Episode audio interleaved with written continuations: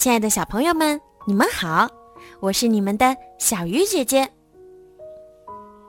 阿丁和文文呀，独自在家，遇到了好多麻烦事儿，比如煤气泄漏、遭遇火灾、食物中毒、鱼刺扎进了喉咙。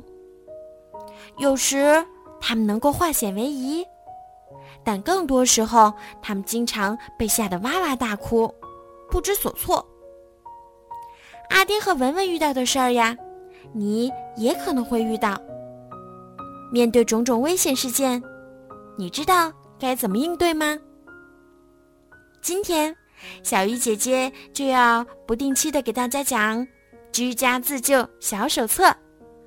赶快让我们来听一听，今天发生了什么危险的事儿？遇到这样的情况，你该怎么办呢？妈妈，我饿了，饭做好了吗？放学一回家，阿丁就喊饿。妈妈答道：“先洗手，桌子上有苹果，先吃点儿，饭马上就好。”哦，阿丁应了一声，放下书包，到洗漱间去洗手。洗着洗着，阿丁突然想到。动画片是不是快开始了？于是，他洗完手连擦也顾不上，就急匆匆的甩着手走出来。抬头看了眼时间，六点二十九分。天哪，马上开始了！阿丁拿起电视插头就往插座上插，这一插，坏了。只听“啊”的一声惨叫，阿丁跌坐在地上。妈妈闻声出来，一看阿丁触电了，吓得赶紧打幺二零急救电话。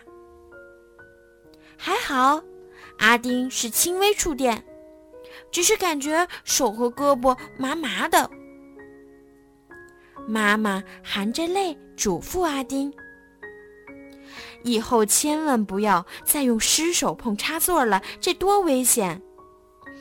嗯，我知道了，我再也不会惹这电老虎了。阿丁保证道。小朋友们，湿手碰插座为什么会触电呢？人体本身呀是良性导体。如果用湿的手去触摸电器开关和插头，极易造成触电。夏天运动后，即使手上有一点点汗，也要擦干了才能碰插座。当然，小朋友们，小鱼姐姐是不建议你们去碰插座的。你们可以请爸爸妈妈帮忙。湿布也不能擦电器。使用湿布擦电灯或者其他电器设备，水就容易进入电器，造成漏电，发生触电事故。在浴室洗澡的时候，用电器要格外注意。在浴室用完电器后，要拿东西盖住插座，避免水流进插座里。当然，相信你们的爸爸妈妈都会把你们保护得很好。